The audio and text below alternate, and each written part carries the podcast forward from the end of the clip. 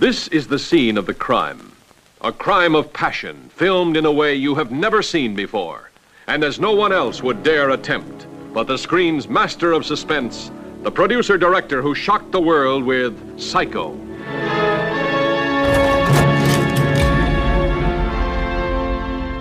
This is a safe place. I'm agoraphobic. I can't go outside. I've been slipping, getting into a really dark frame of mind.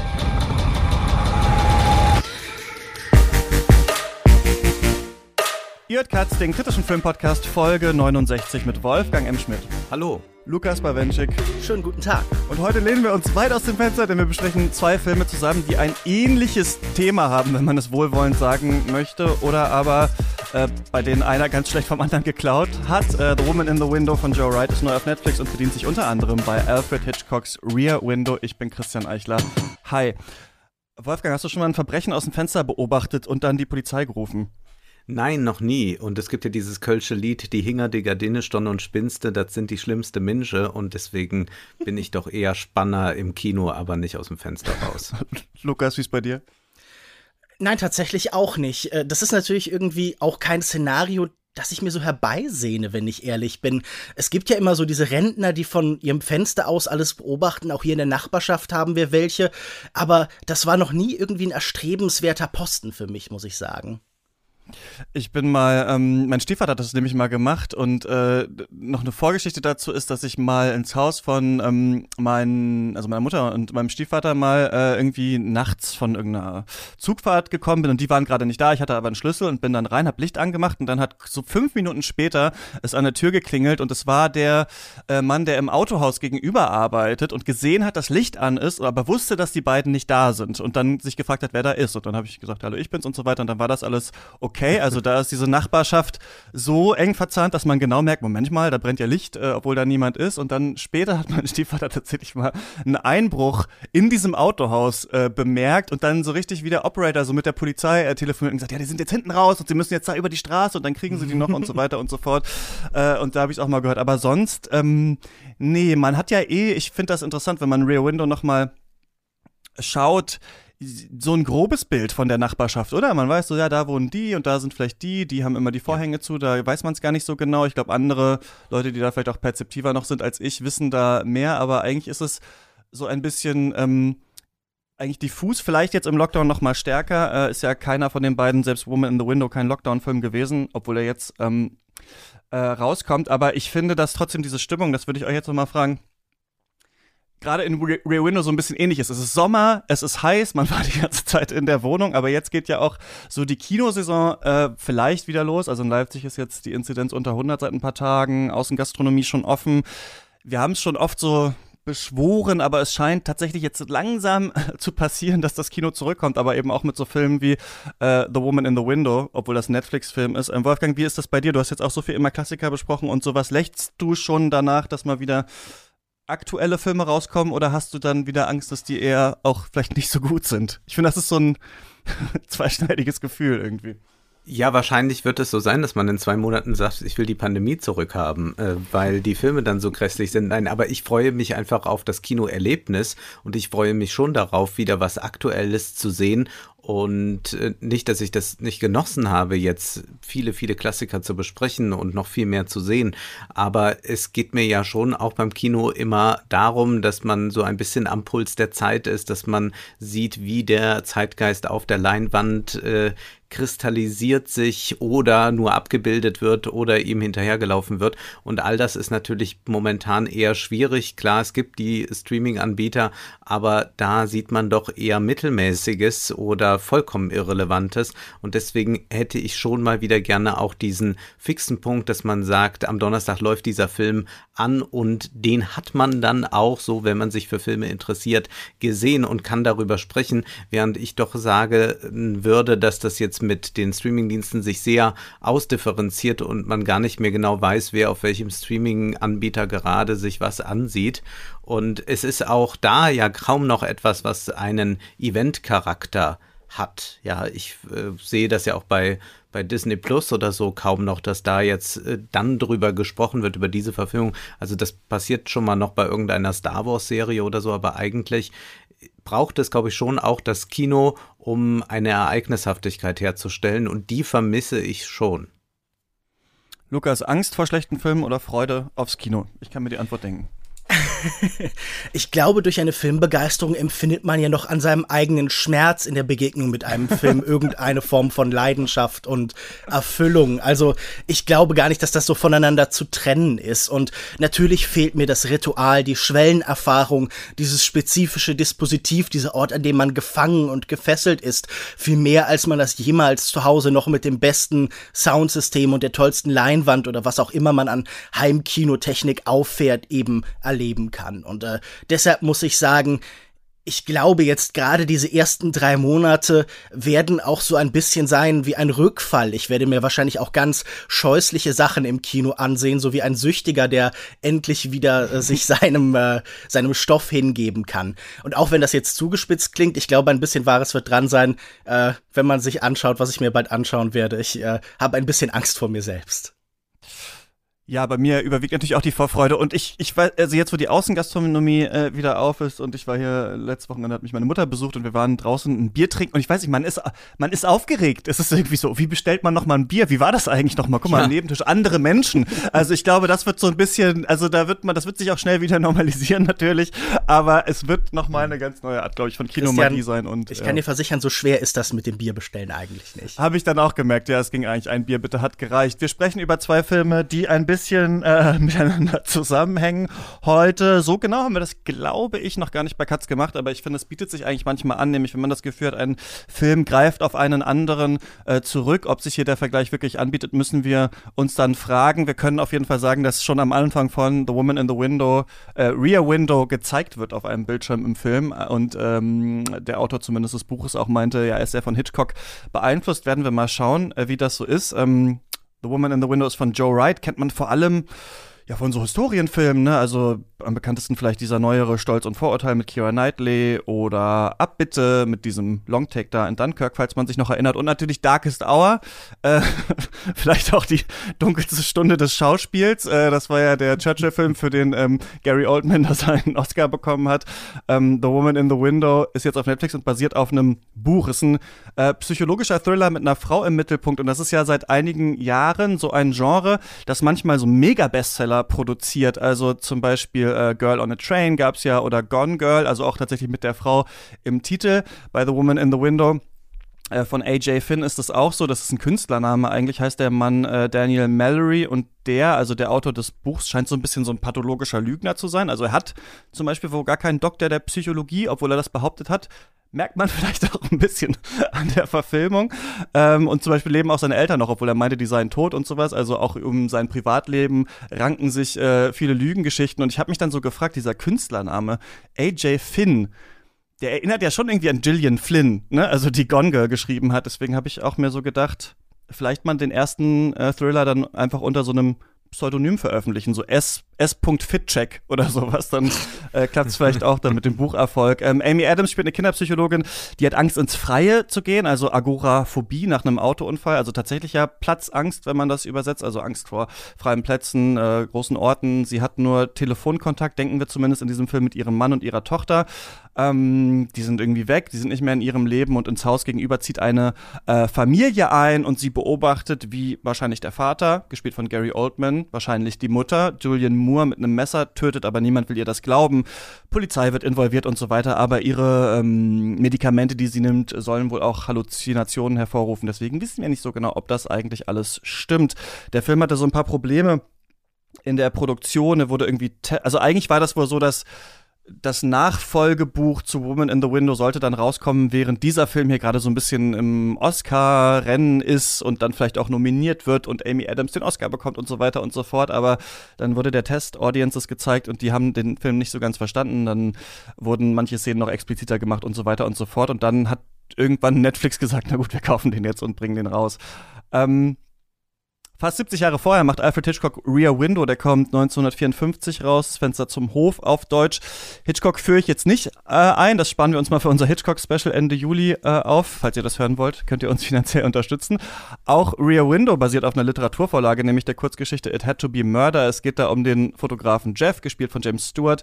Der hat einen Unfall, ähm, sitzt deswegen mit Gipsbein im Rollstuhl. Das ist so ein sehr schwüler Sommer in äh, Greenwich Village. Ihm ist langweilig, deswegen beobachtet er da seine Nachbarn Nachbarinnen und Nachbarn. Da gibt es viele ja, so liebenswürdige und kauzige Charaktere, also zum Beispiel so ein Ehepaar, das auf dem Balkon schläft, oder Miss Lonely Hearts, die öfter ähm, so ein Dinner mit einem Geliebten vorspielt, der aber gar nicht existiert. Und eines Tages bemerkt James dann eben, dass sein Nachbar Mr. Thorwald nachts ähm, mit Koffern öfter das Haus verlässt. Und äh, von seiner Frau, die immer im Bett lag und von ihm gepflegt wurde, fehlt jede Spur. Und jetzt ist natürlich die Frage, hat er sie vielleicht umgebracht? Und Jeff, äh, seine Pflegerin Stella und auch Lisa, seine ähm, Geliebte, die ihn eigentlich heiraten will, aber das möchte er nicht so richtig, er möchte sich da nicht binden. Die spinnen dann halt so wilde Theorien, steigern sich immer weiter rein. Und hier nochmal der Hinweis, dass Katz nur durch eure finanzielle Unterstützung überhaupt überleben kann. Aber da gibt es natürlich dann auch was für. Ihr kriegt zum Beispiel unsere Specials, in denen wir über Gesamtwerke von Regisseuren und Regisseurinnen reden. Wobei wir uns gerade zwei vorgenommen haben, bei denen wir nicht an alle Filme rankommen, aber schon über eine Auswahl sprechen werden. Einmal Ende diesen Monats, Ende Mai, mit Daniel Schröckert über die Filme von John Woo und dann Ende nächsten Monats über Alfred Hitchcock, also ein kleiner Teaser schon diese Folge hier. Falls ihr Bock drauf habt, äh, schaut mal nach auf steadyhq.com slash cuts und geraten dann irgendwann selbst in diese Geschichte und sogar in die Wohnung äh, gegenüber. Ich habe jetzt ähm, zum ersten Mal Rear Window gesehen und sag bei solchen Klassikern dann oft, ja, ach Mensch, das könnte man heute ja eigentlich genauso nochmal rausbringen mit neuer Besetzung, bisschen geupdateter Story und Look und das würde genauso gut äh, funktionieren. Ähm, hat man das mit The Woman in the Window gemacht, Wolfgang? Nein, leider überhaupt nicht. Also natürlich ist der Vergleich naheliegend und ja auch richtig, ihn jetzt erstmal zu ziehen, denn es gibt diese expliziten Referenzen. Übrigens ja noch weitere Hitchcock-Filme werden dort eingeblendet, also die dann die Protagonistin sich auf dem Fernseher ansieht. Zum Beispiel kommt da auch eine Szene vor von Ich kämpfe um dich, äh, auch ein Hitchcock-Film.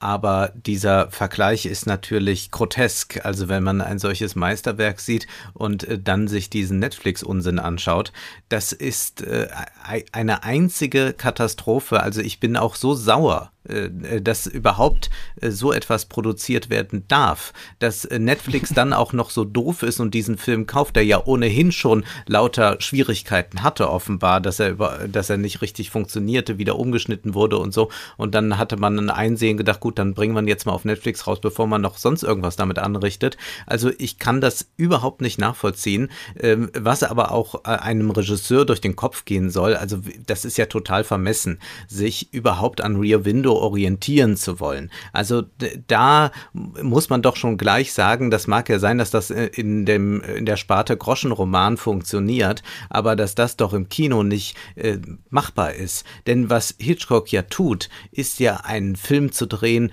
über äh, unser Verhältnis zum Film, das wir als Zuschauer haben, denn wir sind natürlich äh, der dort im Rollstuhl sitzende, der sich das alles ansieht, der also auf eine Leinwand blickt und dort die verschiedenen Geschichten sieht. Äh, wir haben es mit einem Fotografen zu tun. Der Fotoapparat wird nachher eine Waffe. Ähm, man blitzt und damit blendet man jemand. Also all das wird von Hitchcock ja unglaublich medienreflexiv dort verhandelt. Und hier in diesem Film The Woman Woman in the Window haben wir eine grässliche Nabelschau. Wir haben halt äh, in meinen Augen bekloppte Figuren, die irgendwelche Probleme haben. Und äh, ehrlich gesagt ist mir vollkommen wurscht, ob die sich was einbildet oder nicht einbildet. Ich würde sagen, äh, nimm noch ein Psychopharmaka und lasse uns in Ruhe. Und das ist so, es ist aber so typisch. Es ist so typisch für diese Netflix-Produktionen und überhaupt für das Kino der Gegenwart, würde ich sogar sagen, dass wir immer nur noch solche äh, Geschichten bekommen mit irgendwelchen Leuten, die psychische Störungen haben und müssen dann in diese Köpfe hineinkriechen und uns dann irgendwas ausdenken und müssen überlegen, ob das wohl so ist oder nicht. Ähm, ich hätte einfach mal gerne wieder äh, ein vernunftbegabtes Kino und auch ein intelligentes Kino, aber hier das ist einfach nur bescheuert. Lukas, du fandest bestimmt gut, oder? ja, ich muss sagen, das ist ja jetzt nicht Mozart und Salieri, sondern das ist Mozart und Dieter Bohlen. Das ist schon ein bisschen mhm. tragisch, welche Fallhöhe hier aufgemacht wird. Ich würde Wolfgang insofern recht geben, dass man schon das Gefühl hat, bei Fenster zum Hof, bei Hitchcock, da ist eine Klarheit, da ist eine große Eleganz einfach. Das ist ein Film, der ist ganz bei sich selbst, aber dadurch auch überall sonst. Das ist ein wahnsinnig mhm. dichter, effektiver ja. Thriller, aber dadurch auch gleichzeitig noch so ein formalistisches Experiment mit sechs großen Schwenks durch diese, dieses komplexe Set, die immer so ein bisschen so das kapitelartig ordnen. Das könnte also auch ein Film von Michael Snow oder jemand ähnlich strukturalistischem sein. Es ist natürlich auch diese große Skopophilie und Kinometapher, die Wolfgang gerade schon angesprochen hat. Und ich muss auch sagen, es hat einfach diesen ganz offenkundigen Status des Klassikers insofern, dass man es sofort als, als Folie für gegenwärtige Themen begreifen kann. Das ist gleichzeitig spezifisch mhm. und wird dadurch universalistisch. Also ich habe mir den angeschaut und hatte so viel Assoziationen. Ich dachte, ja, wir sehen hier natürlich auch die Browserfenster zum Hof. Das ist ein Internetfilm. Das sind offene Fenster und wir schauen uns diese Menschen an. Vielleicht wie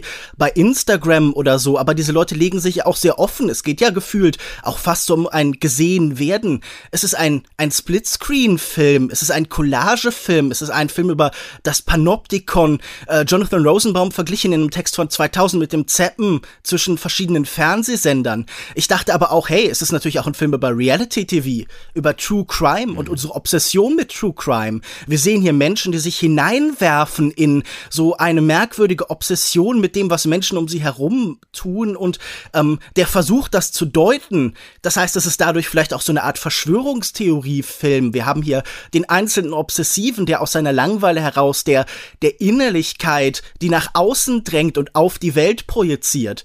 Und die Innerlichkeit auf die Welt projizieren, das ist natürlich auch ein gutes Stichwort dann vielleicht, wenn wir übergehen zu Woman in the Window, der nur noch Innerlichkeit kennt, der die physische Realität fast verliert. Ich frage mich, ob das vielleicht so eine ein Nebeneffekt des digitalen Zeitalters ist, dass wir die physische Realität so verlieren, dass wir uns immer in unseren Köpfen verkriechen und so merkwürdig digitale Räume wie diesen erzeugen. Ich finde, das ist ein Film, der wahnsinnig aus der Zeit gefallen ist. Also, das ist so ein Twist-Film, wie man ihn vielleicht aus den 90er Jahren, so ein, mhm, ein ja. Post-Fincher-Modernismus so ein bisschen oder ein Postmodernismus. Ich musste auch an sowas wie Panic Room vielleicht denken, nur dass auch dieser Vergleich natürlich hilflos ist. Und wir kennen ja viele Hitchcock-Imitatoren des Kinos. Brian De Palma zum Beispiel oder auch David Fincher. Aber Joe Wright ist nun wirklich der bislang tragischste. Und wenn man hier Lob hat, dass die Schauspieler sich ja nun sehr viel Mühe geben, ja, ich weiß nicht. Es wirkt immer ein bisschen, als würden sie so durch dichten Morast laufen, aber ganz schnell versuchen. Also so Sprinter im Matsch. Äh, Amy Adams spielt sich ja wirklich einen ab und man merkt, dass das ein Film für ja. die Award-Saison war. Aber äh, sie kommt halt nirgendwo hin. Sie wendet so viel Kraft auf für nichts. Man sieht die Kraftanstrengung, aber sie verpufft komplex, äh, sie verpufft komplett. Also ich äh, kann Wolfgang nur recht geben, man ist schon ein bisschen, ja, man ist mehr verstört davon, dass dieser Film gemacht wurde, als von seinen Ereignissen und den Morden. Ja, ich muss euch da zustimmen. Ich fand das ganz interessant, wenn man sich ja fragt, warum ist das eigentlich, also das denke ich mir bei Hitchcock oft, warum kompliziert, wenn es auch simpel geht, ne? Also, das mhm. merkt man ja auch in diesem Film jetzt. Warum Agoraphobie nach einem Autounfall? Also, wie genau hängt das zusammen und wie wird das dann in dem Film eigentlich repräsentiert? Sie hat Angst vor Menschen, aber dauernd sind Menschen in dieser Wohnung und sie lässt die auch rein. Also, es wirkt alles so ein bisschen allein von der Konstruktion geschludert und soll dann halt auf so einen, wie eben bei so einem 2001er Twist-Film dann darauf hinauslaufen, ah, das kann man ja fast Vulgärpsychologisierung oder sowas nennen. Dann immer, ah, dann gab es den einen tragischen Fall und darauf äh, wird das dann zurückgeführt und so weiter. Und dadurch hat der Film keinen richtigen Anknüpfungspunkt, der das Denken ermöglicht. Also ich habe tatsächlich gemerkt, dass man wie James Stewart immer wieder fasziniert ist von diesem Fenster, von diesem Rear Window, dass ich auch immer bei der Analyse oder bei dem Versuch, das zu vergleichen, immer einfach nur zu Rear Window tendiere. Also immer wieder zu diesem Film komme und denke, da ist ja so viel drin. Ach stimmt, den anderen gibt's ja auch noch. Was war eigentlich da? Und ich finde, dass wenn man versucht, den aufzudröseln, dann soll man sich hier in Amy Adams Charakter Gedankenwelten verlieren. Sie soll eine unzuverlässige Erzählerin sein. Aber das ist gar nicht so spannend. Und ich finde das halt bei Hitchcock so interessant, weil du hast die Eleganz angesprochen, Lukas. Das ist unglaublich elegant und ja eigentlich simpel in der Konstruktion. Also zum Beispiel die Idee, dass man sagt, diese ganzen Wohnungen sind alle auf einer Seite des Fensters. Da spielt sich das alles ab. Da könnte man ja auch sagen, das ist ja ein bisschen plump gemacht. Ist das überhaupt realistisch und so weiter? Aber das ist ja gleichzeitig total simpel, sehr gut zu verstehen und unfassbar aufwendig. Also wenn wir hören, wie diese Stage gebaut wurde, wie heiß, also dass es da tatsächlich am Set wohl so heiß war wie in diesem Sommer, der da gezeigt wird, ja, weil das alles auch unglaublich schwer war, das zu beleuchten, diese ganzen Wohnungen auszustatten und sowas. Das ist wie vielleicht auch bei guter Comedy sehr engmaschig geplant und gemacht und wirkt dann aber so elegant, als, ja, da muss man nur rüberschwenken, dann hat man alles. Ne? Es wirkt wie so, wie ein einfacher Handgriff, in dem aber unglaublich viel erzählt wird. Und ich glaube, man hängt im aktuellen Kino, ich würde sagen, man ist aber wahrscheinlich jetzt schon weiter als eigentlich das, was bei The Woman in the Window gemacht wird. Deswegen wirkt der Film auch so altbacken, seltsamerweise eigentlich altbackener als, als Rear Window. Diese Idee, dass wir alles auf so einen äh, psychologischen Moment und auf diese Frage, ist das jetzt echt oder nicht, runterbrechen, das ist einfach nicht so interessant. Also diese, wir sehen ja hier tatsächlich den Mord. Im ja. Gegensatz zu Rear Window, wo wir den ja nicht sehen. Wir sehen ja tatsächlich, wie sie abgestochen wird und dann, der Film ist natürlich auch stilistisch vollkommen verwirrt, also dann spritzt ja wirklich auch Blut, äh, so digitales Blut irgendwie gegen die Kamera. Also ist ja ganz seltsam auch äh, verirrt, finde ich, dieser Film. Und dann ist ja die Frage, hat sie sich das vielleicht nur eingebildet? Waren das vielleicht nur ihre Halluzinationen? Und da kann man dann sagen, da kann man sicherlich auch was Interessantes draus machen, aber dann muss man den ganzen Film irgendwie anders stricken über verschiedene Interpretationsmöglichkeiten, die sich alle nur an einem Charakter äh, abspielen, um dann da auf diese Fährte zu gehen. Bei Rear Window ist ja der Witz, wir sehen den Mord ja nicht, wir halten es aber für plausibel, dass der äh, geschehen ist. Und jetzt ist die Frage, hat das tatsächlich stattgefunden? Also wir sehen genau das, was auch, na gut, manchmal einmal schläft James Stewart und da sehen wir auch noch ein bisschen mehr, aber eigentlich sehen wir das, was er sieht und können dann da sehr viel reinlesen. Und das ist bei Woman in the Window einfach nicht so. Also da wird dann irgendwie angerufen, im Internet gesucht und das ist alles so übereinander gelagert. Dann sind manche Charaktere scheinbar dann doch Psychopathen, von denen wir es nicht wussten. Und dann gibt es eine Action-Szene und dann ist irgendwie der Film zu Ende. Und er hat nicht diese äh, Klarheit, die uns dann immer weiter nachdenken lässt. Also das finde ich ist die große Stärke bei Hitchcock, dass ich musste ein bisschen daran denken, an diesen Moment bei, als wir äh, letztes Mal gesprochen haben zusammen über Der Mann mit der Kamera von Siga Werthoff, mhm. wo diese, wo wir ja die Kamera auf dem Auto sehen, die das andere Auto filmt und ich dann gedacht habe, ach Moment, da muss es ja noch eine Kamera geben, die das wiederum filmt. Und so finde ich, ist es auch bei Hitchcock clever gemacht. Wir sehen erstmal nur, was James Stewart Charakter sieht und versuchen uns darauf einen Reim zu machen, erstmal ohne dass es erklärt wird dann, Hitchcock macht das nicht alles nur subtil, sondern dann wird es auch explizit, indem die Charaktere auch darüber sprechen.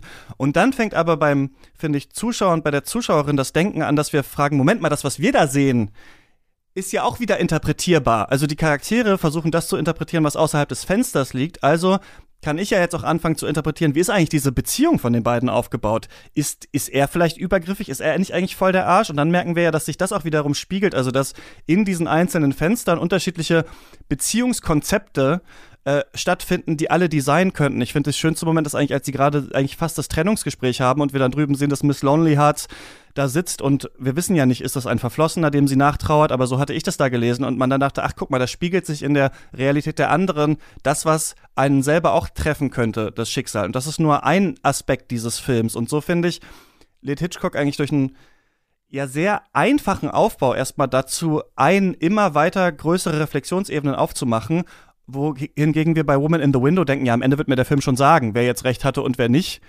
Ja. Und dann ist es fertig. ja. ja, wir werden aktiviert als Zuschauer bei Hitchcock und wir müssen zu Interpreten werden, sonst geht das überhaupt gar nicht. Und das ist ja eigentlich das, was man immer als Zuschauer auch sein sollte. Aber das wird bei Netflix dann natürlich äh, nicht gewünscht, sondern man soll einfach so ein bisschen mitgerissen werden. Und damit wir dann auch nicht einschlafen, gibt es zwischendurch dann vollkommen wahnwitzige Jumpscares und man weiß überhaupt nicht, was rum passt das jetzt da irgendwie rein. Und ich muss auch mal sagen, weil du das so schön jetzt beschrieben beschrieben hast, wie das aufgebaut ist und wie viel Handwerk in diesem Film Rear Window steckt.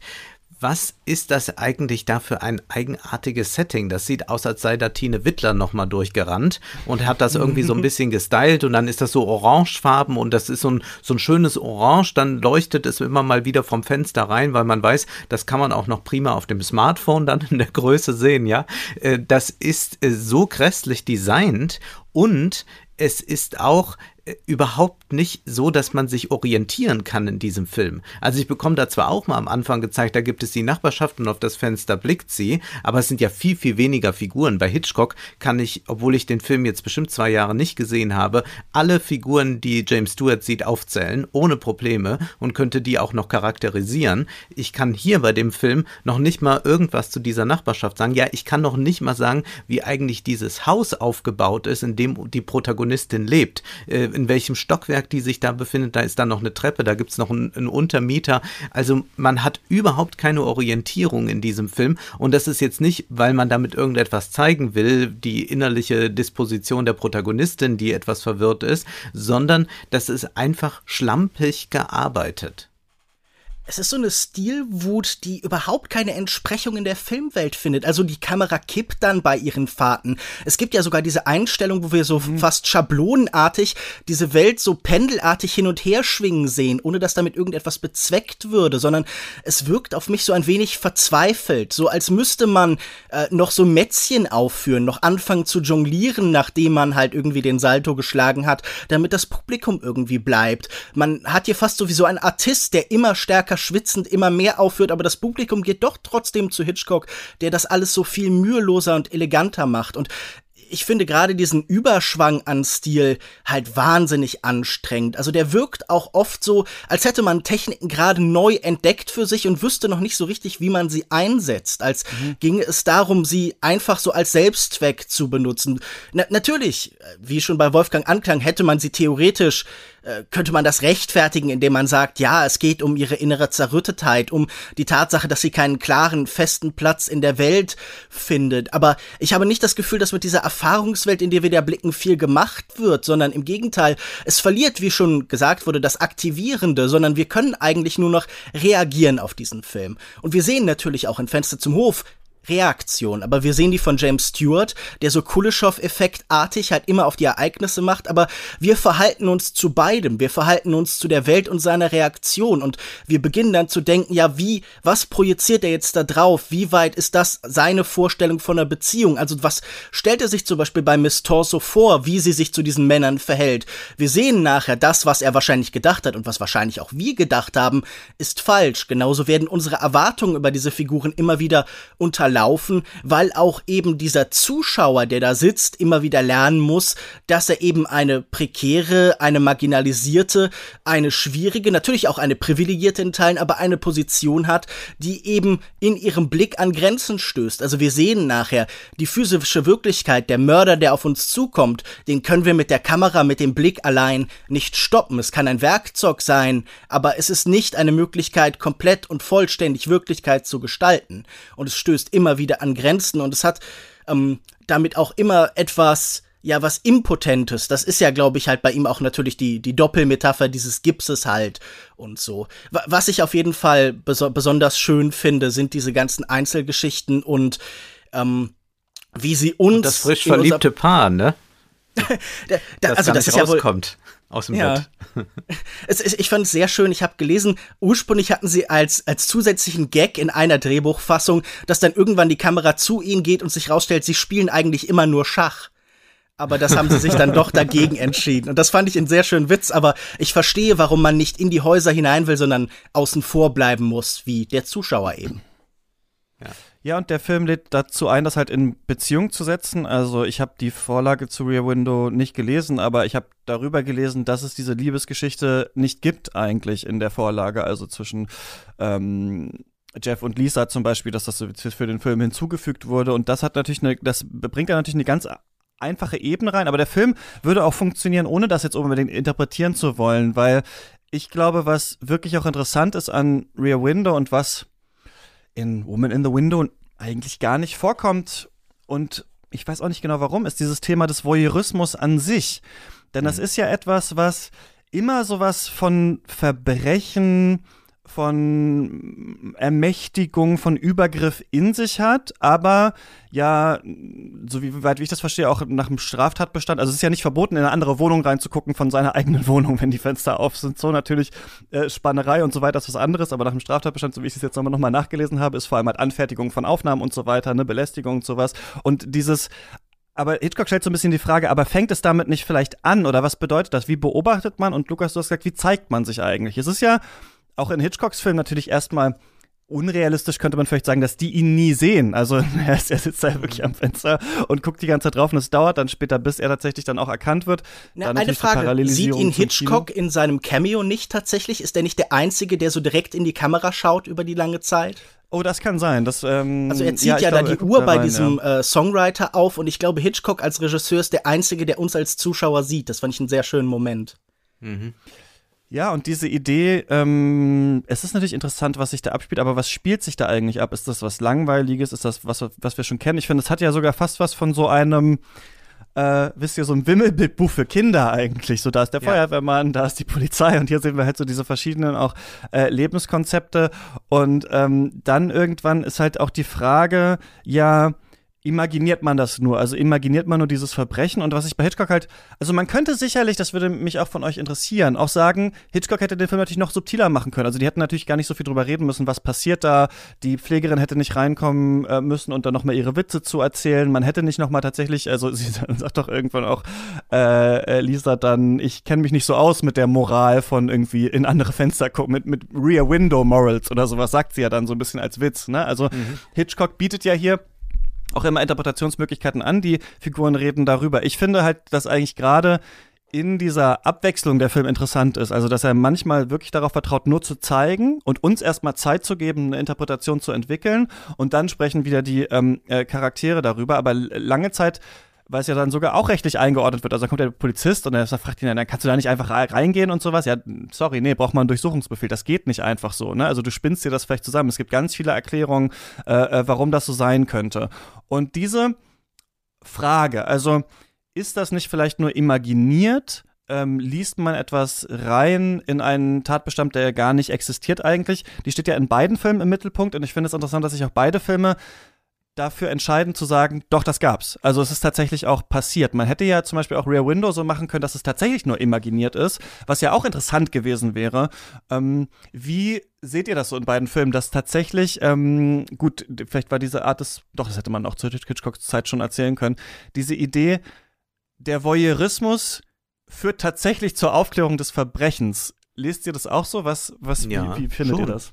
Schon. Ich würde noch mal gerade eines sagen zu den Dialogen. Ich glaube nicht, dass Hitchcock hier einfach was doppelt, sondern er bringt eigentlich durch die Dialoge eine Doppelbödigkeit rein. Also die sprechen natürlich über ihre Ansichten und das, was wir dann nochmal sehen. Aber zum Beispiel die Haushälterin äh, sagt ja einiges über die Gesellschaft, sagt vieles über Mann und Frau, die sich nicht mehr so ohne weiteres begegnen, sondern da scheint auch so ein Medium, irgend so eine Leinwand dazwischen zu sein, irgendwie eine Distanz, die äh, überwunden werden muss erstmal. Man beobachtet sich die ganze Zeit, kann aber nicht mehr, äh, wie sie das wahrscheinlich sehr rabiat ausdrücken würde, zur Sache kommen. Und äh, das sind ja äh, Dinge, die dadurch durch den Dialog noch mit eingebracht werden. Und ich glaube, dass dieser Dialog auch immer noch so ein, so ein humorvolles Konterkarieren sind von dem, was wir sehen. Und das bringt ja auch einen enormen Charme in das Ganze hinein. Äh, ähnlich ist das auch in Die Vögel zum Beispiel. Auch dort gibt es so ganz großartige Dialogszenen in diesem Bistro.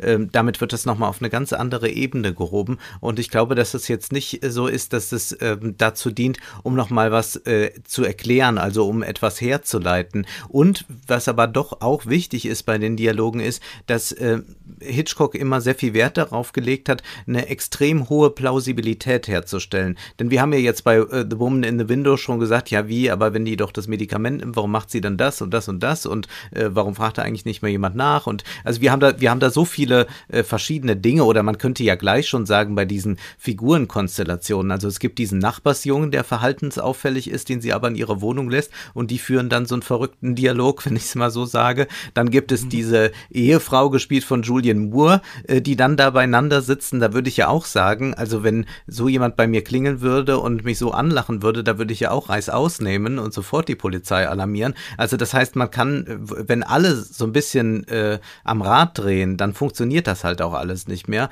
Dann äh, kann man überhaupt nicht mehr mit Plausibilität arbeiten. Und bei Hitchcock geht es wirklich darum, eine ganz große Klarheit herzustellen, bis hin zum Erscheinungsbild. Ja, also wir äh, können niemanden miteinander irgendwie verwechseln, sondern jeder hat ein ganz typisches Erscheinungsbild und das ist äh, ganz wichtig, damit wir den Film auf dieser Ebene, auf dieser einfachen Verstehensebene, was passiert, dass wir den da sofort verstehen und dass wir da nicht rumdeuten müssen von, ach, war das nicht die Blonde von eben? Nee, die war nämlich brünett. Und das wissen wir bei, bei Hitchcock. Und dadurch können wir überhaupt auf die anderen interpretatorischen Ebenen so spielend kommen. Deswegen hat das so eine schöne Leichtigkeit. Und ich glaube, was Hitchcock hier schon äh, sagen will, äh, er ist ja auch äh, da in gewisser Weise in so einer äh, Sündenthematik auch immer drin äh, bei, äh, bei seinen Filmen. Ja. Natürlich will er sagen, dass wir schon ähm, mitunter den äh, Gesetzesübertritt brauchen, um irgendetwas ans Licht zu führen. Das ist ja so ein Grundthema auch des amerikanischen Kinos. Ja, das würde ich eigentlich in weiten Teilen unterstreichen. Das ist ja ein Drehbuch von äh, John Michael Hayes, der viel fürs Radio geschrieben hat und der auch für diese sehr fluffigen Screwball-Dialoge bekannt war. Und ich glaube, Hitchcock braucht sie auch, um irgendeine Form von Sympathie mit diesem Peeping Tom herzustellen, irgendeine Form von Identifikation, weil es ja auch um dieses Thema Schuld geht. Und ich glaube, wenn man das tatsächlich verkaufen will, dann muss man diese Figur nicht von Anfang an als verurteilenswertes Subjekt, das dann nur noch so exekutiert wird, für uns darstellen, sondern man muss da auch jemanden hinsetzen wie James Stewart, der äh, ja auch lange Zeit wirklich so ein Publikumsliebling war und der erst in den 50ern oder vielleicht bei Frank Capra in den späten 40ern beginnt, so dieses Saubermann-Image so ein bisschen aufzubrechen und der hier ja auch so ein bisschen ein Entwicklungsgehemmter ist, der sich nicht entscheiden kann für die nächste Lebensphase. Und zu der Frage von Schuld, finde ich, sollte man bemerken, die erste und die letzte Kamerafahrt über äh, die Häuser, der erste gierige Blick, der kommt nicht von James Stewart, der in beiden Fällen in die andere Richtung schaut oder sogar schläft. Denn der erste Blick ist der des Publikums und erst danach wird er verbunden mit dem von James Stewart. Und ich finde äh, ganz spannend, wenn man diese Schuldfrage stellt, dass er uns von Anfang an so einbindet, uns da halt in die Verantwortung zieht und uns dann aber sehr clever die Möglichkeit gibt, das auf diese Figur zu übertragen. Ich glaube, das ist nämlich das auch, was er uns erzählen will. Zuerst ist da unserer, unser Blick und dann ist, sind da die Figuren im Kino, denen wir diesen Blick zuschreiben. Ja, und ich finde, dass der Film, also in der Zusammenfassung auf Wikipedia zu Rear Window steht irgendwie bei Miss Lonely Hearts dann irgendwann, ja, dann gibt es noch einen im Streit endenden Herrenbesuch. Und man könnte natürlich auch sagen, da gibt es eine versuchte, versuchte Vergewaltigung, in, je nachdem, wie man das liest. Aber heutzutage würde man es wahrscheinlich ähm, stärker lesen, als so wie das zum Beispiel in dieser Wikipedia-Zusammenfassung steht. Und ich finde dadurch, dass der Film aber diese verschiedenen Lebensentwürfe zeigt, er auch heute noch offen ist zur Interpretation. Also es ist ja nicht umsonst die Doppelung, dass der Mann, der seine Frau umbringt, die ist ja, ähm, liegt ja ja nur im Bett und er pflegt sie. Und das ist ja bei der anderen Figurenkonstellation genau umgekehrt. Also ähm, James Stewart äh, sitzt in diesem Rollstuhl und wird dann von anderen gepflegt und trotzdem fragt man sich ja so ein bisschen, weil er auch ja sehr äh, also einerseits ist es eine Umkehrung des Mottos, dass der Mann irgendwie so nicht in diese Beziehung will und die Frau vielleicht ihm so ein bisschen zu äh, tough ist und er da so ein bisschen zögerlich ist. Aber andererseits geht er ja sehr schroff auch mit ihr um, ne? Also das ist ja sowas, er ist ja auch so ein bisschen so Ekel-Alfred-mäßig eigentlich. Und natürlich, man kennt ihn damals als Schauspieler, er ist unsere Hauptfigur. Wir können uns damit identifizieren, dass ihm langweilig ist und er rumschaut. Aber ich finde, der Film stellt schon so die Frage, wann wird es so in Beziehungen? Also wann wird diese so eine leichte Transgression oder so eine leichte Beleidigung dann irgendwann zur Tat? Wann steigert man sich rein? Warum ist das eigentlich so? Also dadurch, dass diese Beziehung von den beiden halt immer so gespiegelt wird in diesen ganzen unterschiedlichen Fenstern und wir ja bis zum Ende, also natürlich ist es so am Ende, wie im Thriller, gab es dann wirklich ein Verbrechen, es gibt ein Happy End, sie kommen zusammen, aber wir sehen ja da auch in diesen Fenstern bei diesen Newlyweds, liegt die Beziehung auch schon wieder so ein bisschen im ja. Clinch, ne? Ist das überhaupt tatsächlich das Happy End oder nicht? Und ich finde, da ist dieser Film so ein bisschen offen. Man kann auch sagen, ja, das ist ein Film über das Patriarchat. Der äh, Polizist sagt, ja, wenn ich immer irgendwie nach Female Intuition irgendwie gehen würde, dann hätte ich noch nie irgendwie einen Fall gelöst und so weiter. Also, dass äh, zum Beispiel auch Frauen nicht geglaubt wird und so weiter. Ähm, und dass auch es so eine Art von Solidarität geben muss, um sich zu helfen. Also das habe ich mich dann auch gefragt. So braucht so eine gewisse Solidarität auch so eine leichte Art von Transgression, dass man erstmal in die Lebensrealität des anderen irgendwie rein muss. Mhm. Also das ist ja so, dass diese ähm, äh, Miss Lonely Hearts dann da diesen Suizidversuch ja auch hat und der dann nur dadurch gerettet wird, dass dann der Mann dieses Lied spielt. Aber sie sind ja kurz auch dabei, dann ihr zu helfen. Also James Stewart ist dabei, kurz wegen ihr die Polizei zu rufen und verliert ja. dann seine eigene Freundin aus dem Augen, aus den Augen. Und das finde ich eigentlich auch ganz schön, so dieses ein einfacher Gedanke, aber was geht eigentlich ab in meiner Nachbarschaft? Wer wohnt da eigentlich? Nicht, weil ich die äh, jetzt bespannen möchte, die Leute, sondern was haben die eigentlich für Probleme so? Kann man da helfen und so weiter? Das ist auch so ein leichtes Plädoyer dafür, sich auch mit dem anderen Menschen auch zu beschäftigen, irgendwie da mal einmal in diese Realität auch mal einzutauchen mhm. und das nicht so alles von sich abzuweisen auch. Ja. ja. es ist ein Film über das urbane Leben und das urbane Leben ist im höchsten Maße anonym. Äh, je größer die Stadt und je enger man zusammenlebt, desto weniger weiß man von dem anderen. Also wer äh, in äh, dörflichen Strukturen lebt, kennt fast das ganze Dorf, kennt zumindest die Straße genau, in der er lebt, kennt alle Nachbarn. Die meisten Leute, die in einer Großstadt leben, dort in einem 40, 50 Parteien Mietshaus sind, wissen nicht, wer nebenan wohnt. Hat, man hat vielleicht mal irgendwie ein Paket angenommen genommen, aber mehr weiß man nicht. Ähm, man konnte das ja jetzt auch äh, während der äh, Corona-Krise sehr gut äh, erleben, dass es ähm, gar nicht ähm, solche Konstellationen, diese Nachbarschaftskonstellationen, dass die viel stärker ausgeprägt sind in dörflichen Strukturen und dass dadurch auch Inzidenzen nach oben gehen, weil dort sich Leute dann noch treffen, während in der Großstadt jeder in seiner Wohnung alleine sitzt und der beste Freund lebt in Hamburg und die beste Freundin in München und sonst wie.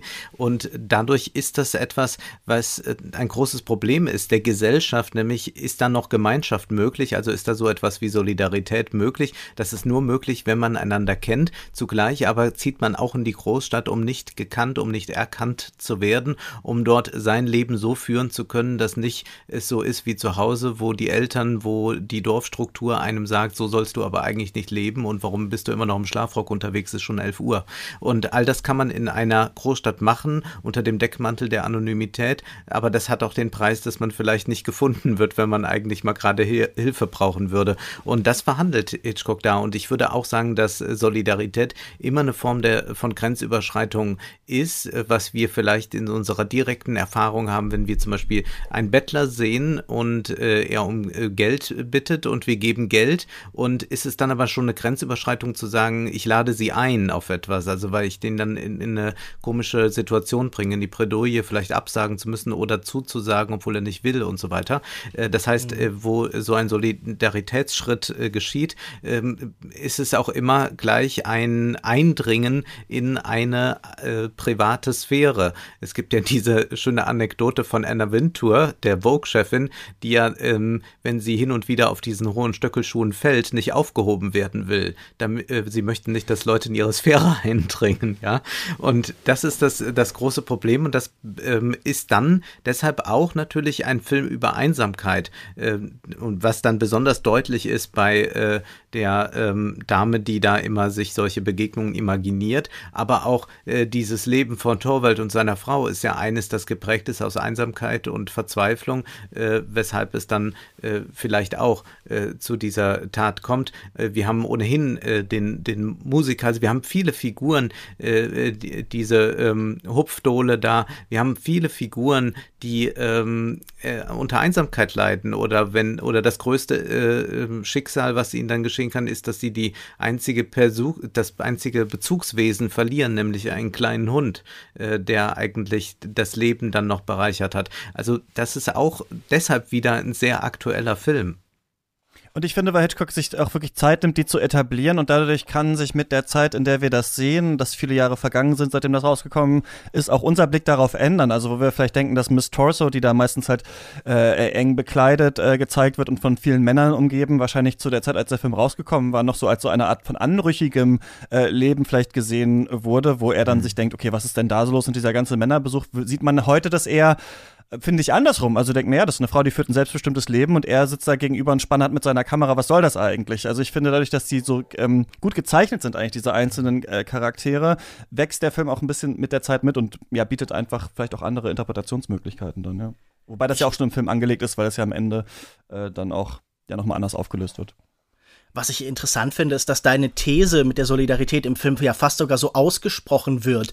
Ähm, der Blick beendet ja auch oft Einsamkeit und Thelma Ritters Charakter sagt äh, zu James Stewart dann auch einmal, what people ought to do is get outside their own house and look in for a change. Also die Sehnsucht nach dem Blickwechsel, dass auf den reinen Blick auch irgendwie die Gegenperspektive erfolgt. Das ist sicher auch ein Film über Empathie auf gewisse Weise. Gleichzeitig natürlich auch einer über die Ambivalenz dieser Blicke. Ihr habt ja gerade schon gesprochen, die Transgression, drin, die darin liegt. Dieselbe Figur sagt auch, we've become a race of peeping Toms. Und ich finde das einen spannenden Widerspruch, dass sie gleichzeitig sagt, wir müssen uns mehr ansehen, wir müssen uns mehr gegenseitig erkennen und wir müssen aufhören, uns zu bespannen halt. Also das heißt, es ist die Sehnsucht nach einer neuen Form von gegenseitigem Anschauen, die das eine, nämlich die Verbindung des Blicks stärker in sich trägt und weniger halt dieses rein beherrschende, übergriffige. Und ich finde spannend, wenn du vom Patriarchat redest, Christian, dass ja Laura Mulvey, die irgendwie diesen bekannten Aufsatz über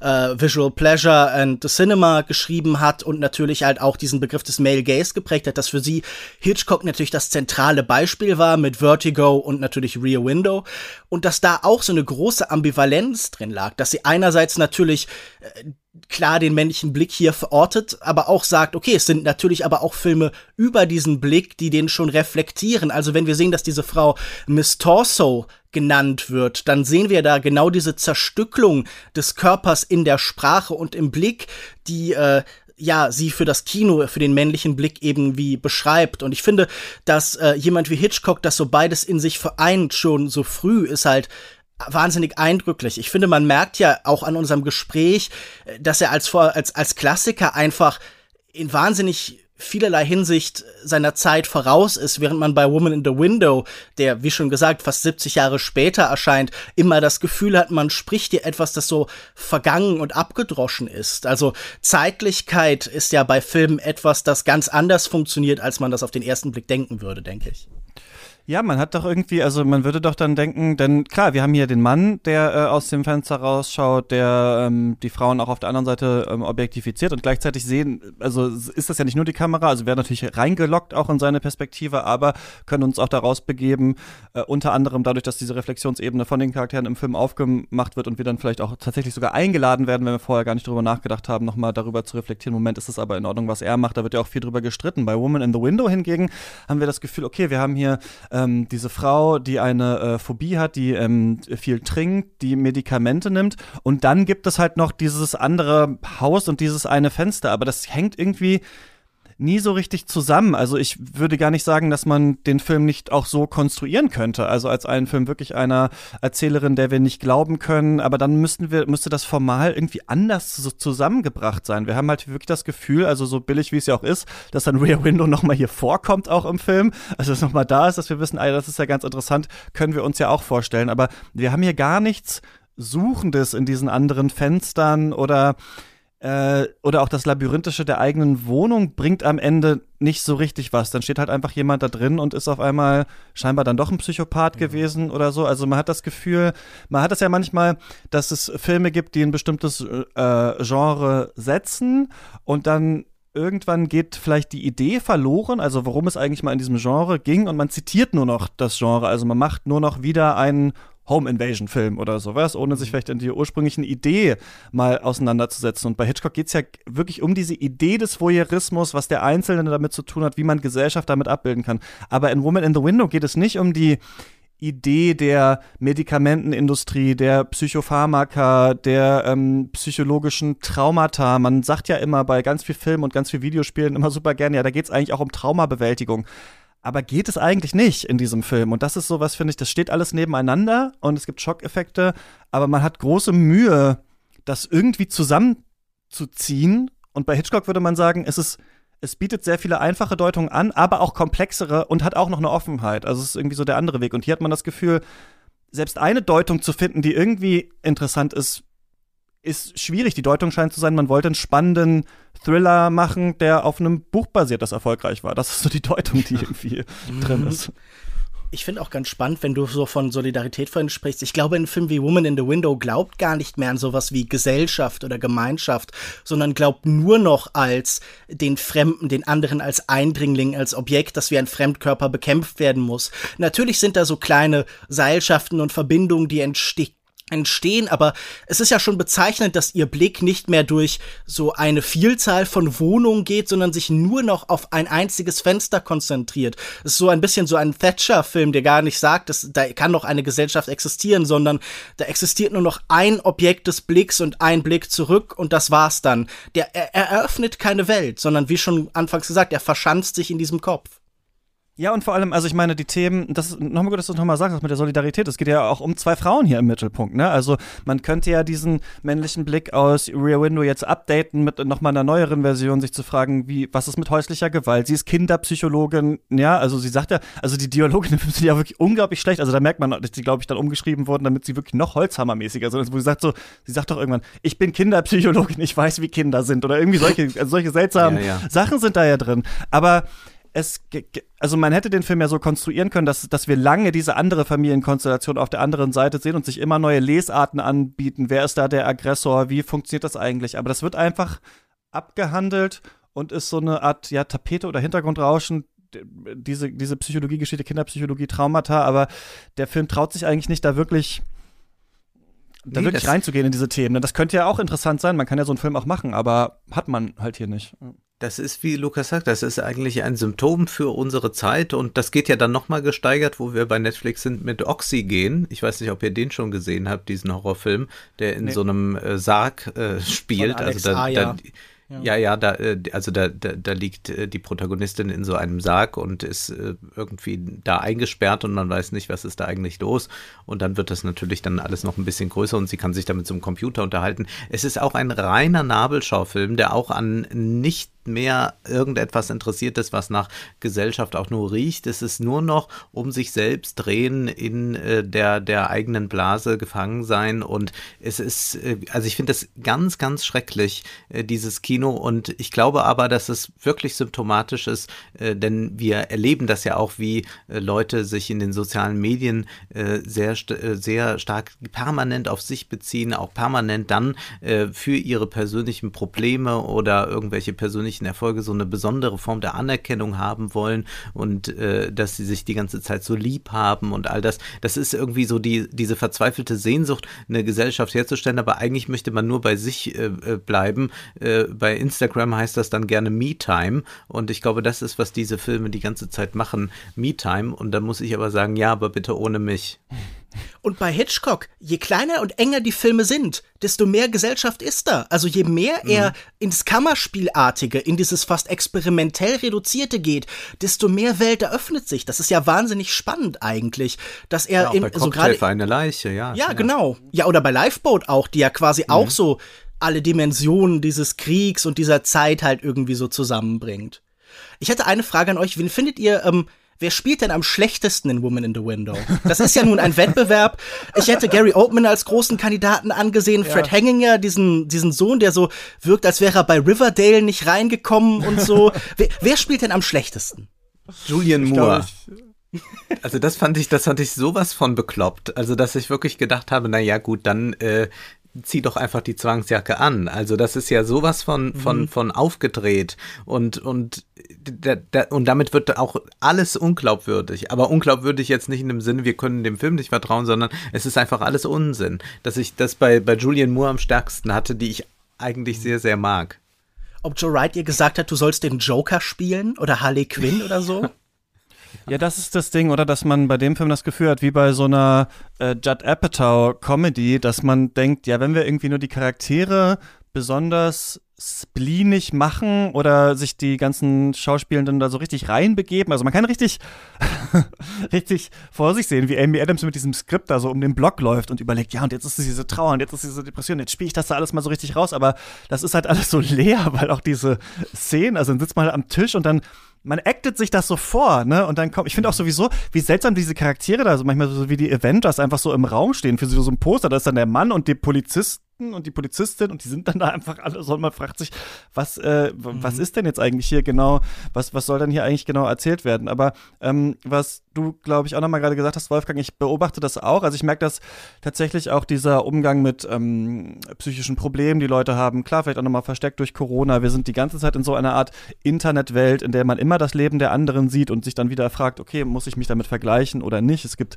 äh, Bewegungen, Digital Detox, dass man wieder weggeht. Aber ich finde, was ich immer merke, man steigert sich dann so drauf immer so rein. Also ich will nicht absprechen, dass auch äh, Meditation komplexer ist als nichts zu tun, aber viele dieser Dinge, die, also, die so gemacht werden, die dann Self-Care heißen oder sowas, sind ja auch nur, ja, man macht jetzt mal das Internet aus oder Meditation, ja gut, man macht jetzt mal vielleicht mal nichts und so weiter. Und das wird dann auch wieder so halt aufgejazzt als riesige Ideen und ganz komplexe Sachen, denen man sich dann auch wieder äh, verpflichten muss. Und ich finde, hier ist das auch so ein bisschen so bei Woman in the Window. Die Themen sind ganz groß und ähm, aber die Themen kommen nicht aus dem Film. Ich glaube, das ist halt die große Stärke äh, mhm. des Hitchcocks-Films tatsächlich. Diese Themen, über die wir reden können bei Rear Window, und du hast es ganz am Anfang schon gesagt, Lukas, in der Simplizität dessen zeigt sich dann ganz viel und zeigt sich Gesellschaft und wir können da lange drüber sprechen, wohingegen die Charaktere bei Woman in the Window wie so Schilder vor sich tragen mit ihren Problemen, die sie wahrscheinlich haben. Okay,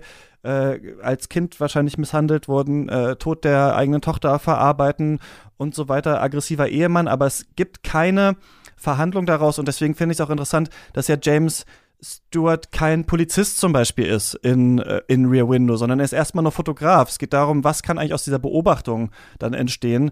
Und hier ist es halt so, äh, gegenüber lebt ein Kind in schwierigen Familienverhältnissen. Amy Adams ist Kinderpsychologin. Das ist schon irgendwie mhm. mehr mit dem Holzhammer gemacht, ohne dann halt weiterzugehen. Und das ist halt so die, dieses Problem, glaube ich, dass man, das Hitchcock zeigt, wie man schon aus einfachen also einer einfachen Konstruktion, die nicht so leicht zu konstruieren ist, aber die auf uns dann einfach wirkt, viel, viel mehr aufmachen kann, an Themen besprechen kann, als wenn man diese Themen da so von oben herauf raufklatscht. Und ich bin, ich kann mir vorstellen, dass das ein spannendes Buch war, aber ähm, wahrscheinlich, viel mehr wahrscheinlich nicht. Ja.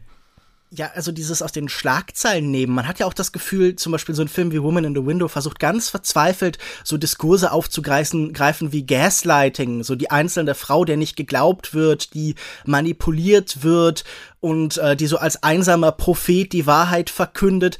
Aber auch da hat man das Gefühl, es ist wahrscheinlich besser, wenn, wenn Filme sich erstmal gegen die allzu offensichtliche Eingliederung in so Diskursphänomene verweigern, wenn sie eine Eigenständigkeit und eine Widerständigkeit haben und nicht nur Fortsetzung von Social Media Diskussionen sind. Also ich glaube, Rear Window ist ja ein gutes Beispiel. Der entsteht ja in einem ganz anderen Kontext und passt besser in die Zeit, gerade weil er eine Eigenmächtigkeit hat. Ich glaube, wir müssen von Filmen heute viel mehr verlangen, dass sie nicht bestehende Diskurse fortführen, sondern eben neue anstoßen, dass sie selbst so ein Element des Handeln haben, dass sie eigene Impulse setzen. Und ich glaube, das ist hier eben nicht gegeben. Ja, und das ist tatsächlich, Wolfgang, du hast diese Plausibilität ja angesprochen, dass man da auch wirklich mal so ein bisschen über die Zeit in diese Gedankenwelt ähm, reingelassen wird und niemand, also wenn jetzt Joe Wright Rear Window gemacht hätte, dann würde sich da auch nur angeschrien werden. Was, du bist doch wahnsinnig, da drüben ist nichts in dieser Wohnung. Ja, ja, genau. Der Polizist kommt ja. rein und sagt so, ja, was ist da jetzt genau? Was willst du mir erzählen? Aha, hm, hast du schon mal darüber nachgedacht und so weiter. So, das wird alles langsam offenbart, sodass wir uns da auch so ein bisschen rein äh, begeben können in diese Welt und uns dann auch diese, diese Fragen stellen. Und bei Woman in the Window kommt, man hat halt das Gefühl, okay, die ganzen Polizisten und die ganzen Leute sind einfach Arschlöcher. Also jeder in diesem Film, niemand glaubt irgendjemandem und das kann man natürlich auch die Gesellschaft so abbilden, aber es ist nicht so spannend, weil dadurch hat das alles so äh, äh eine, ist das so plakativ und dadurch hat man gar keine richtige Lust mehr zu denken. Ja, dadurch, dass man das Gefühl hat, alle sind nur noch so Schablonen und dann äh, irgendwann ist der Film zu Ende. Ja, es sind halt alle Figuren dumm oder verhalten sich komisch. Die Polizei, das ist ja auch der reinste Wahnsinn, wie diese Szenen konstruiert sind. Also das riecht man ja zehn Meter gegen den Wind, dass da alles irgendwie nicht stimmt und äh, die machen aber dann mal so ein 0815 Verhör da und verhalten sich aber auch selbst so, als hätten sie nicht alle Tassen im Schrank.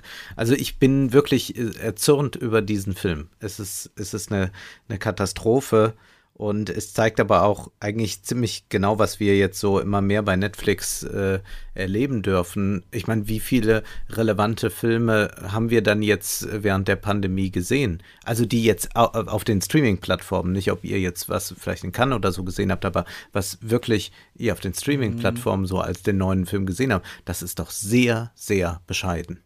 Ja, das ist natürlich auch eine Sache, wir haben im Discord auch schon drüber diskutiert, man schmeißt das gerne alles zusammen. Also von der Produktionsseite ist das natürlich ähm, unterschiedlich, ob Netflix das selber produziert hat, ob Netflix das kauft, ähm, wie ja. eigentlich dieser Prozess war hier. Das sollte ja zum Beispiel ins Kino kommen. Also man kann es sicherlich einerseits nicht ganz über einen Kamm stellen, sondern es macht schon Sinn, sich durchzulesen, wie ist das gekommen. Aber wenn man andererseits einfach nur mal diese Box anschaut, die Netflix ist, wo Netflix mhm. sein Original draufgepappt hat. Das machen andere ja anders, dass sie das dann Exclusive und Original nennen und sowas. Bei Netflix wird ja alles gleich gemacht.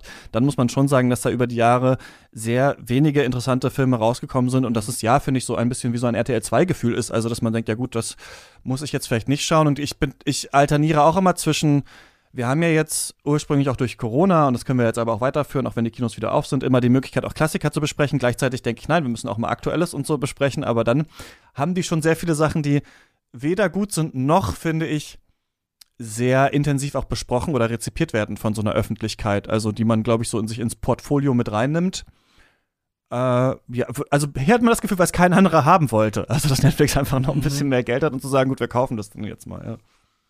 Ja, äh, ich könnte natürlich Titel nennen, die ich jetzt bei auch Netflix und anderen Streamingdiensten gut fand. Also zum Beispiel zuletzt der, der Schüler, ein Venedig-Film, der dann jetzt auf mhm. Netflix mhm. erschienen ist. Aber ich habe das Gefühl, dass das selten spezifisch für diesen Rahmen gedacht ist, sondern das, was eben dort als Fernsehfilm quasi produziert wird, das hat dann die Qualität wie dieser hier, der nun wir geben es mhm. zu, wir müssen es zugeben, eigentlich fürs Kino gedacht wird, aber der hier, glaube ich, dann seinen richtigen Punkt gefunden hat. Eine Sache wollte ich noch sagen, ich glaube, die haben wir noch nicht angesprochen zu Rear Window, die finde ich aber noch interessant als, ähm, und das ist vielleicht ein bisschen das, was du am Anfang meintest, Lukas, True Crime.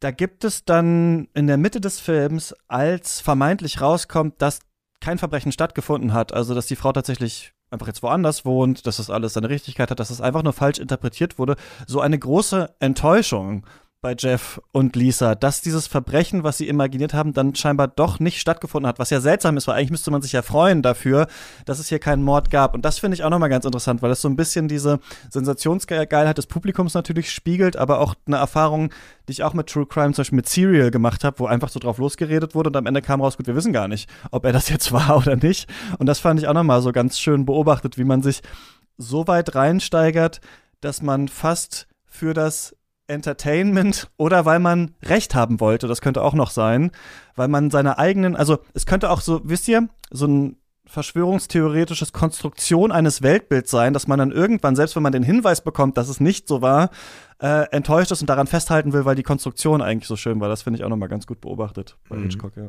Muss man Rear Window und Woman in the Window gesehen haben, Wolfgang? Man muss Rear Window gesehen haben und man sollte ihn häufig gesehen haben, denn man kann da sehr, sehr viel lernen, auch für alle, die vielleicht was im Film äh, hinter der Kamera, vor der Kamera machen wollen. Also das ist einfach, äh, das ist, das ist so ein, ein, ein Text, von dem man alles ableiten kann wieder. Ja, vieles ist dann nur Fußnote, aber ich würde sagen, The Woman in the Window ist noch nicht mal eine Fußnote zu Hitchcock. Das muss man einfach ganz schnell vergessen, dass es diesen Film gibt und ihn am besten gar nicht sehen.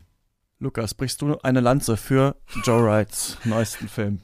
Joe Wright, meinst du Joe Wrong?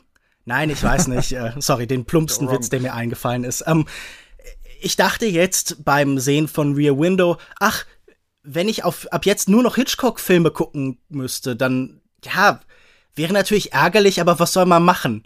Ich könnte damit wahrscheinlich leben.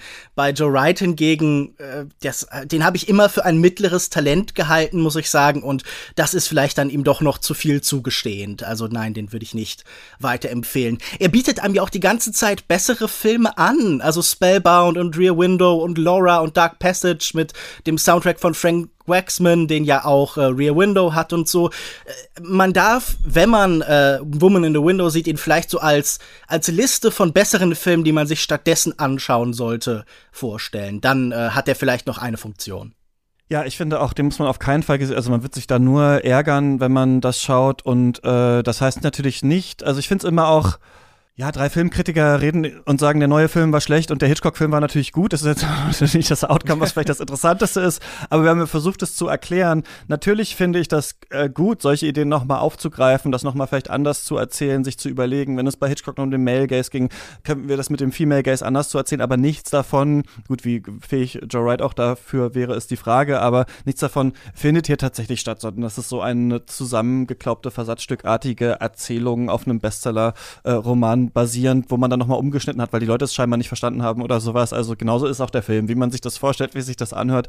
Und das ist einfach nur ärgerlich und jeder andere Film mit einem äh, unzuverlässigen Hauptdarsteller oder Hauptdarstellerin oder viele von denen sind einfach besser. Äh, dann ist, ach ja, am Ende noch diese super seltsame Splatter-Szene, die da drin ist. Also es ist auch einfach stilistisch einfach so ein bisschen verwirrt, finde ich, wenn man sich mal anschaut, wie Rear Window, also was der Showdown bei Rear Window ist und was der Showdown bei The Woman in the Window ist und das dann so ein bisschen äh, vergleicht.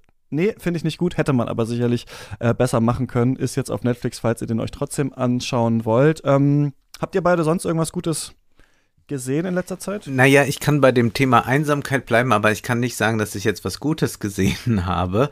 Und zwar gibt es einen Film, der wurde mir als Screener zur Verfügung gestellt, der aber, wenn wir Eidgenossen haben, die uns zuhören, äh, den man schon in der Schweiz sehen kann. Äh, nämlich der Film Sweat, das ist von dem Schweden äh, Magnus von Horn, ein Film, der auch in Cannes wohl gezeigt wurde im vergangenen Jahr und der aber eine polnische Produktion ist, spielt in Warschau und es geht um eine Fitness-Influencerin.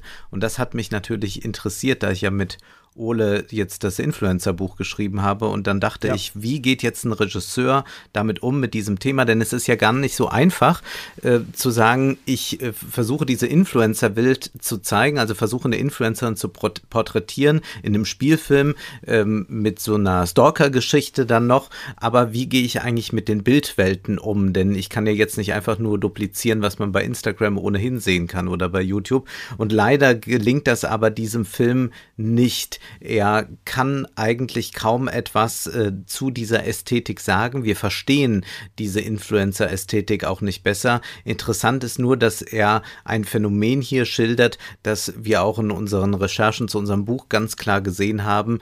Die Leute, die den Influencern folgen, sind sehr einsam und die Influencer selbst aber sind auch extrem einsam. Und diese Influencerin hier in dem Film macht etwas, was wir auch immer wieder jetzt bei Instagram sehen. Sie nimmt dann so Videos auf, in denen sie anfängt zu weinen. Also das ist dann noch etwas, um sich besonders zu authentifizieren, um Emotionen zu zeigen. Aber der Film durchschaut gar nicht diese äh, Mechanismen von äh, Affektmedien, äh, die nun mal Instagram, TikTok und Co sind und versucht das jetzt auch immer noch auf so eine, ja, das arme Mädchen oder so zu machen und versucht das gar nicht auch mal mit so einer Plattformlogik in Verbindung zu bringen. Äh, das Einzige, was wirklich diesem Film gelingt, ist so eine Kluft herzustellen äh, zwischen dem äh, Status Influencerin und dem Ort, woher sie kommt. Also sie kommt aus so einer einfachen Familie und die wird dann auch mal gezeigt und dieses Zusammentreffen äh, in äh, so einer äh, Miefig und Piefigkeit ist eigentlich ganz schön gelungen. Aber sonst muss man einfach hier konstatieren,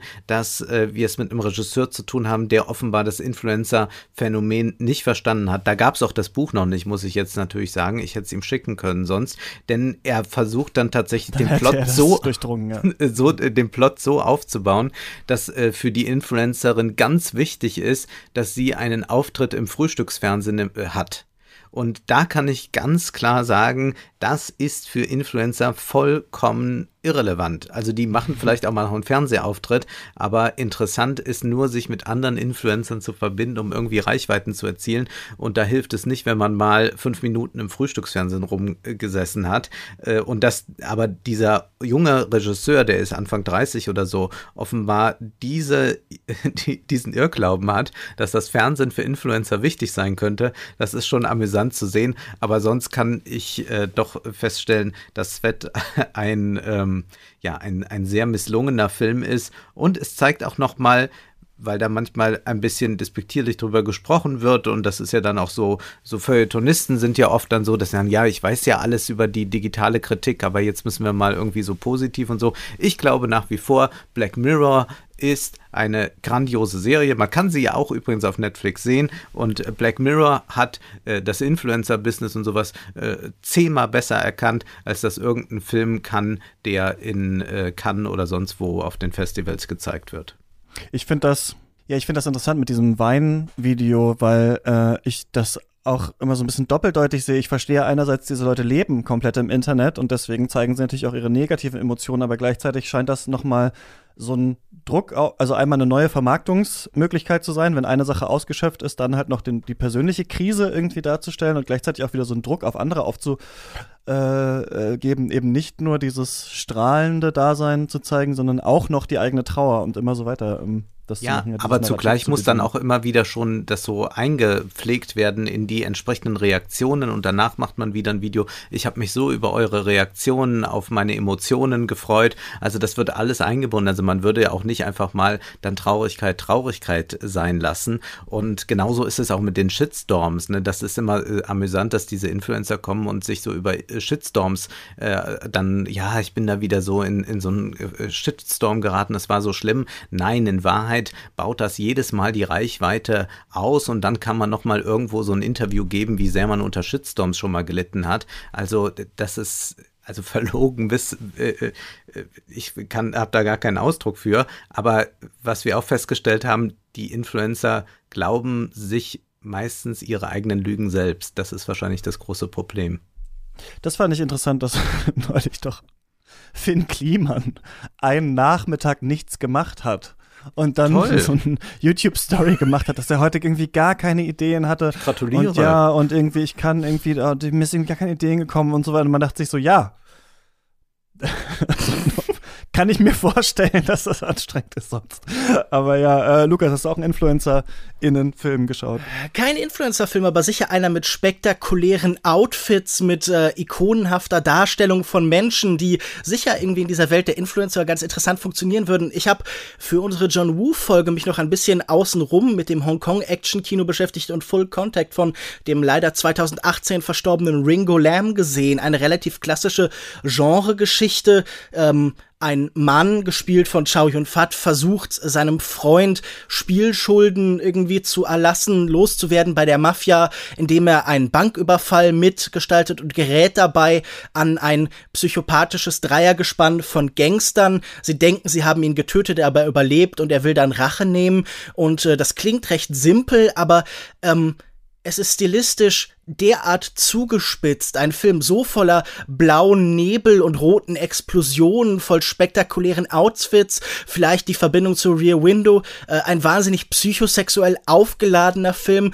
Wir sprechen ja sicher in unserer John Woo Folge auch über dieses Gefühl von ähm, ja, vielleicht irgendwie von, von Bromance, aber natürlich geht das auch oft so ins Homoerotische und hier wird das explizit, indem uns äh, der Schurke des Films Simon Yam, der immer in so Rüschenhemden auftritt, äh, vor allen Dingen davon motiviert ist, dass er gern mit unserem Helden schlafen würde und all das ist derart überzeichnet und grotesk, dass es eine helle Freude ist. Also ich habe äh, selten so toll die letzten Atemzüge, die letzten Explosionen, so dieses Heroic Bloodsheds Genre in einem Film versammelt gesehen wie in Full Contact von 1992. Den kann ich nur empfehlen. Ich glaube, das ist ein großer Spaß und mehr.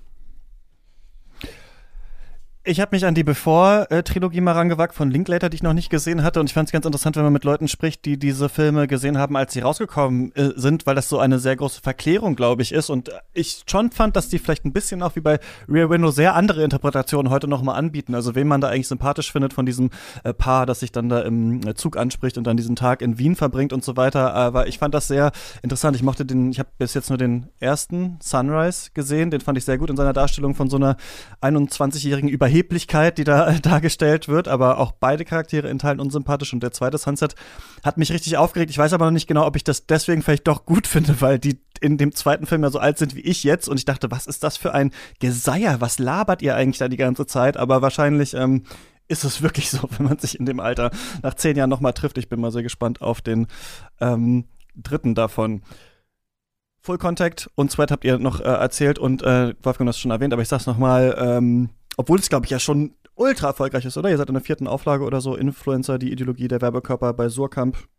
Genau. Ja, es ist, es ist ein, äh, ein schöner Erfolg, äh, trotz äh, immer wieder geschlossenen Buchhandlungen. Und leider ist ja auch unsere Lesungstour, die wir geplant hatten, natürlich ausgefallen, beziehungsweise es gab dann online mal den einen oder anderen Termin. Einen kann man sich auch ansehen im Literaturhaus Hannover. Aber ja, es ist nicht die glücklichste Zeit, um ein Buch rauszubringen, da diese Tour doch immer ganz entscheidend auch einfach ist. Aber insofern ist es ähm, umso schöner, dass es trotzdem erfolgreich ist, ja.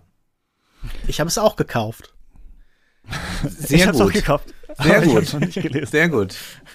Ähm, alles klar, das war's mit äh, dieser Folge. Eventuell äh, erwartet äh, diese Woche noch eine Katz-Folge auf euch, aber dazu kann ich eine Aussage machen, wo wir es so verschieben mussten bisher, dass ich hier nichts mehr versprechen möchte. Aber eventuell äh, kommt da noch was. Ähm, macht's gut. Äh, genau, ihr könnt Wolfgang und Lukas und uns allen natürlich folgen auf Twitter und so weiter. Die Links sind unten in der Podcast-Beschreibung. Danke, dass ihr mit gerne eine Kritik dalassen für äh, Cuts, zum Beispiel auf iTunes oder Apple Podcast oder der Plattform eurer Wahl. Das hilft uns, besser sichtbar zu werden.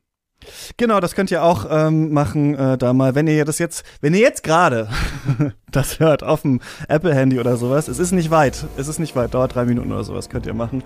Ähm, danke, dass ihr beide mit mir über Woman in the Window und Rear Window äh, gesprochen habt. Ähm, bis zum nächsten Mal. Ciao. Bis bald.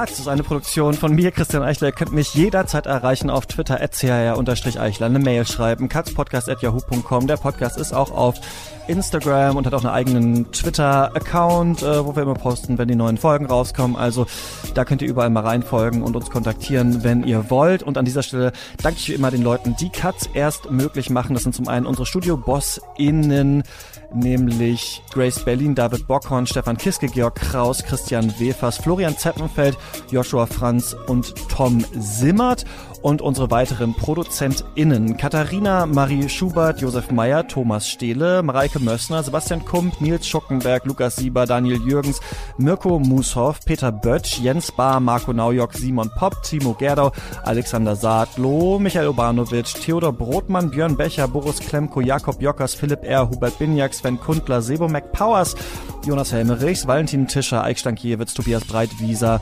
Michael Schill, Max Gilbert, Florian Wittenbecher, Falk Schietschmann, Michael Kanzia, Leon Hermann, Stefan Ziede, Ralf Kienzler, Disappointed Miyazaki, Andreas Siegmann, Christian Kaufmann, Martin Leistner, Moritz Bartel, Nikolas Dietz, Gerrit Schlaf, Jonathan Hilgenfeld, Malte Springer, David Wieching, Dominik Hochholzer, Regula Weber, Arne Leonardo, Christoph Zollner, Jörg Giese, Marius Stein, Alfred Neumann, Hans Olo, Marcel Beermann, Sarah Eliport, Thomas Kustermann, Stefan Eliport, André Holstein, Elisabeth Fulda, Martin Schober, Matthias Nauhaus, Luis Sir Excelot, Nikolai Puk, Tobias Walter, Jon Eden, Heiko Dörr und meiner Oma. Bis zum nächsten Mal oder vorher im Discord.